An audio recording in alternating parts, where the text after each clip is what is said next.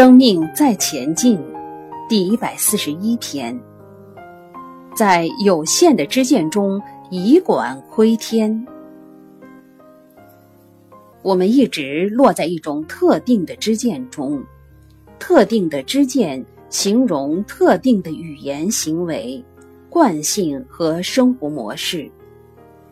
我们会发现，我们的人生往往被知见给局限了。我们相信科学，所能接受的只是科学印证了的东西。问题就在于倒退一百多年前的科学和现在的科学落差很大。如果那时候有人对我们说手机、无线、蓝牙，一定没有人会相信，还会说他迷信、神叨叨、神经病。看不见不代表它不存在。有一位教授在演讲快结束的时候说：“我和各位证明没有上帝。我站在这里三分钟，如果有上帝，让他来劈死我。”三分钟之后，他说：“你看我还好好的，可见没有上帝吧？”这时候。有一位妇人走过来说：“教授，请问一个问题。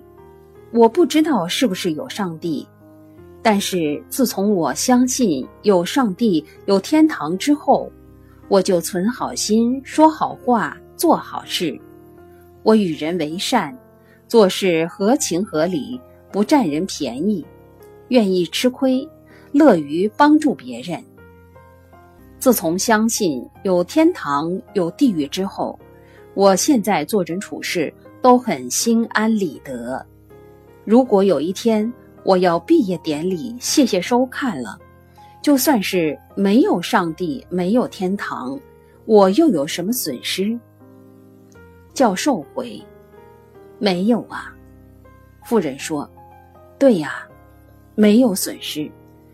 那万一有呢？有一位姑娘问我：“真的有轮回吗？”我和这位姑娘说：“如果你相信有轮回，你打算用什么样的生命状态活这一生？如果你不相信有因果轮回，你又打算用什么样的生命状态活这一生？”和上一个故事相似的逻辑就是。如果我们相信有因果、有轮回，我们就会与人为善，乐于助人，做好事，说好话，存好心，活得心安理得。有一天，我快毕业典礼了，即便发现根本没有因果轮回，请问我有什么损失？那万一有呢？世人通常就记住了祭奠和尚说的“酒肉穿肠过，佛祖心中留”，却不记得后面两句“世人若学我，如同进魔道”。因为人们通常都是挑心里过得去的来讲。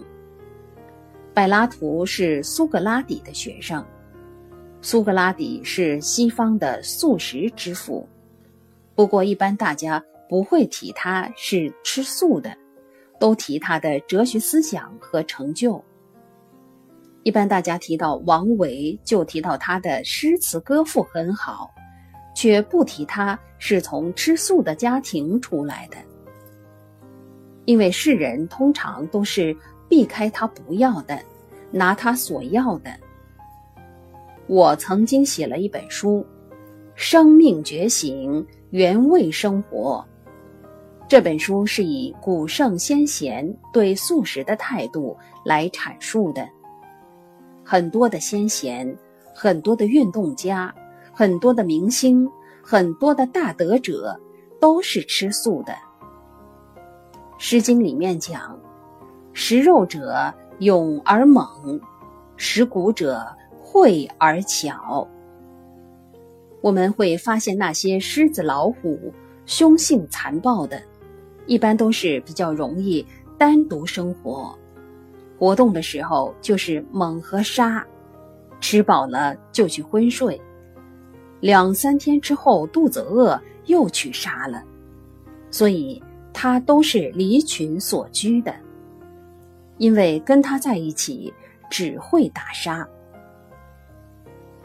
我们的生命特质是什么，就会落在什么样的环境。生命特质、内心物质、内在的风水是什么，就会得到什么样的外在的地理环境。境由心造，而我们的心是有分别心跟取舍的。没有百年以上的看见，很难当大臣；没有千年以上的修行，很难不造业。我们吃进去的食物是环保、正能量的东西，就比较好。每个物质都有磁场跟能量波，食物也是一样。我们会发现，吃什么会比较清醒一点。吃什么又好像比较容易昏睡一点，所以食肉勇而猛，食骨慧而巧。前面说的宋朝的祭奠和尚，我们以为他是疯疯癫癫，可是我们肉眼凡胎看不到背后的实相是什么。我们看到人事物的发生。论是非对错好坏合法不合法，这些都是道理层次。有智慧的人看到的不是这个现象，看到是过去曾经怎么，现在才会这样子。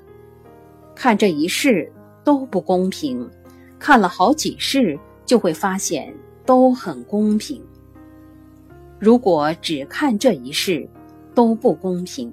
看三世因果都很公平，所以这一世不是起点，而是过去的延伸。因此，我们在有限的知见里面看事情，叫做以管窥天。庄子说：“取事不可与于道也。”